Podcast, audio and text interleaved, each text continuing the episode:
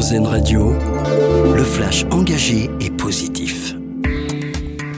Une mesure pour lutter contre les captures accidentelles de dauphins dans le golfe de Gascogne. Le gouvernement instaure une fermeture de la pêche d'un mois selon un arrêté publié aujourd'hui au journal officiel. Ce texte, qui avait été soumis à consultation publique en septembre, instaure une période d'interdiction de pêche du 22 janvier au 20 février inclus pour les années 2024 à 2026. La France envoie de l'aide humanitaire vers Gaza. Un avion français doit se poser en Égypte aujourd'hui pour livrer notamment du matériel médical dans l'enclave palestinienne assiégée par Israël.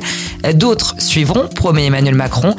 Nous serons pleinement impliqués, en particulier sur l'accès aux médicaments et aux soins, assure le chef de l'État, en précisant qu'un navire de notre marine nationale va également appareiller pour soutenir les hôpitaux de Gaza. Charlie Hebdo rend hommage à Charb, le dessinateur tué dans l'attentat contre le magazine en janvier 2015. L'hebdomadaire publie aujourd'hui un recueil de ses dessins qui reprend des centaines de caricatures de personnages de la vie politique française. Charb, de son vrai nom Stéphane Charbonnier, était directeur de la publication de Charlie Hebdo. Le recueil est publié par la maison d'édition Les Échappés.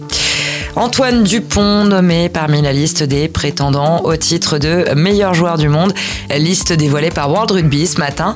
La concurrence sera féroce face aux deuxième ligne sud-africain Eben Etzebeth et aux troisième ligne néo-zélandais Hardy Savea. Le nom du joueur mondial de l'année 2023 sera dévoilé lors d'une cérémonie à l'Opéra Garnier dimanche au lendemain de la finale du mondial de rugby. Pour finir, notre dossier solution. Il est à lire sur leparisien.fr. Le quotidien nous parle aujourd'hui des avantages de l'intelligence artificielle. Deux équipes scientifiques américaines ont mis au point des appareils capables de lire et déchiffrer l'activité cérébrale liée au langage avec une précision et une réactivité inédites.